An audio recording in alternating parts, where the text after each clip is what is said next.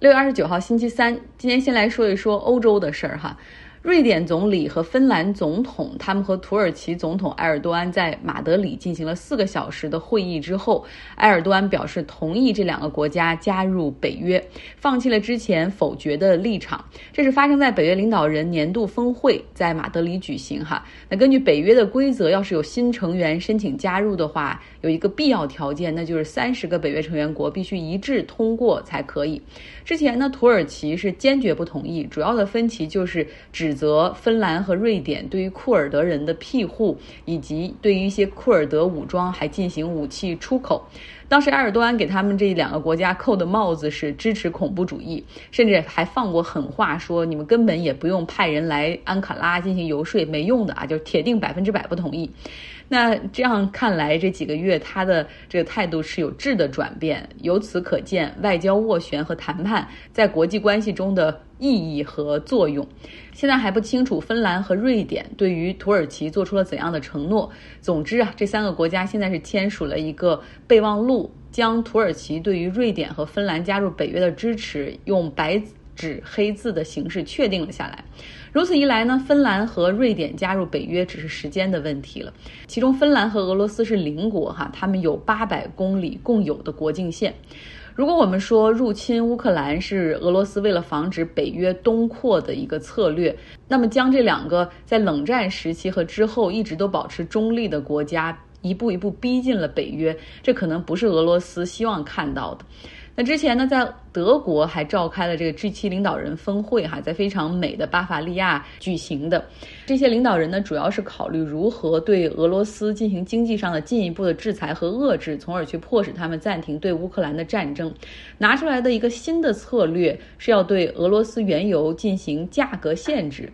尽管美国。加拿大等多个国家已经暂停了对俄罗斯原油的进口，像欧盟也已经禁止了俄罗斯石油海运方面的进口。但是因为今年原油价格大涨，所以俄罗斯在原油上面所获得的利润依旧是上升的。所以就是 our pain Russian gain。那这个限制俄罗斯油价的这个策略从来没有用过，他们要用的是这个 price cap，一个扭曲自由市场的一个手段。也就是说，现在市场上的价格是由供需关系来形成，未来呢就是要把俄罗斯的这个原油从国际原油市场中剥离出来，让它有一个自己的一个一个市场，然后一个更低的一个定价。那这个策略是美国财长耶伦他所提出来的。他说，这既可以保证就是全球油价哈不会大幅上升，避免全球经济陷入衰退，同时呢，也可以去遏制俄罗斯，这是一个三全其美的好办法。那这个方案的细节还需要。G7 国家以及他们的这个联盟国的财长，呃，大的石油进口企业，拉丁美洲、非洲以及全世界各地，只要是从俄罗斯石油那边去进口的这种国家和买家，都需要共同来磋商这个方案。然后，另外还会包括整个产业链的，像这种石油的运输商那些船，对吧？呃，以及西方的一些银行以及保险公司等等，都会参与到这个其中之来。依旧保持俄罗斯石油对外的出口，哈，那这个是为了防止油价大幅上涨。但是如何协调这么多参与者来给俄罗斯石油单独剥离出来，然后定一个特殊的价格？而且俄罗斯油的主要买家像中国、印度、土耳其，到底会不会参与？参与程度有多少？如何参与？这都是问题。那当然了，这三个国家目前也都在享受着俄罗斯石油的这种折扣价啊。之前我们讲过，它跟这个北海布伦特原油的价格，现在这个打折的这个幅度已经是。嗯，多少年的一个新高哈？谁不愿意看到更低的价格呢？但是又要注意，在这个过程之中，依旧保持和俄罗斯的关系，否则相当于就是帮助西方国家用石油做成武器去伤害俄罗斯嘛。所以这中间也有很多的问号。那关键是呢，俄罗斯方面会怎么样回应？现在大家都不是很清楚哈，因为一个在明处。这么多人，这么多参与方去制定策略，然后俄罗斯就是在暗处，他可以去充分的想他的这种 counter strategy 对策，呃，至少可以想到的武器，我们可以预测的就是说，你限制我的石油，对吗？那我就给欧洲天然气来断气儿，然后以此来进行威胁。那现在普京在干什么呢？与此同时，普京是开始了自从今年二月对于乌克兰入侵之后第一次。国际出访，他前往了中亚的塔吉克斯坦啊，因为想继续保持俄罗斯在中亚地区的超级影响力。那之后呢，他还会去土库曼斯坦，那里也是石油和天然气资源非常丰富。他会在土库曼斯坦参加一个里海地区领导人峰会，参会的将有土库曼斯坦、阿塞拜疆、哈萨克斯坦和伊朗。但是这些参会的国家并不会。百分之百的全部认同俄罗斯在乌克兰问题上的这个立场，哈，像哈萨克斯坦就不是。之前我们也讲过，哈萨克斯坦的总统就说不会承认东乌克兰那两个地区是独立的国家，他也不愿意帮助俄罗斯来进行一些所谓贸易的中转，就是把俄罗斯的贸易在那儿转一圈，然后贴个牌儿，就变成了这个哈萨克斯坦的货物，以此来避免西方的制裁和禁运，哈，哈萨克斯坦也是不愿意配合的。嗯，